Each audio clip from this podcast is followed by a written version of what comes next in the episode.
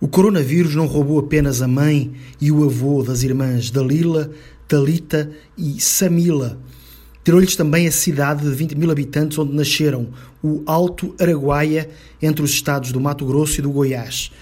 Desde que dois familiares morreram por Covid-19, a vizinhança começou a apontar o dedo à família Lopes, a primeira com casos da doença na cidade.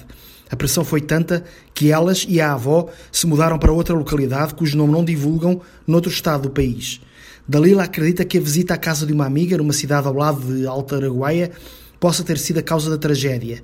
Nesse encontro estava uma amiga da amiga que tinha viajado da região sul do país e não entrou em quarentena. Brincou muito com o filho de Dalila e pode ter-lhe passado o vírus. Na sequência, quase toda a família apresentou sintomas, sobretudo o avô de Dalila, hipertenso e diabético. Lígia, a mãe das três, enfermeira de profissão que se dedicou a cuidar dos doentes da família, também contraiu o vírus e foi internada no mesmo dia em que o pai morria. Ela morreu sem saber da morte dele.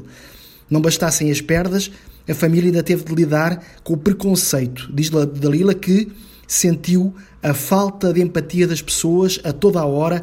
Ainda recebemos algum comentário maldoso nas redes sociais. Aquela cidade, infelizmente, tornou-se um peso para nós, continuou. Nós isolamos-nos logo no começo e informámos as pessoas com quem tivemos contato, mas as pessoas olhavam-nos com muito preconceito por lá, como se a gente tivesse culpa de cada caso de Covid-19.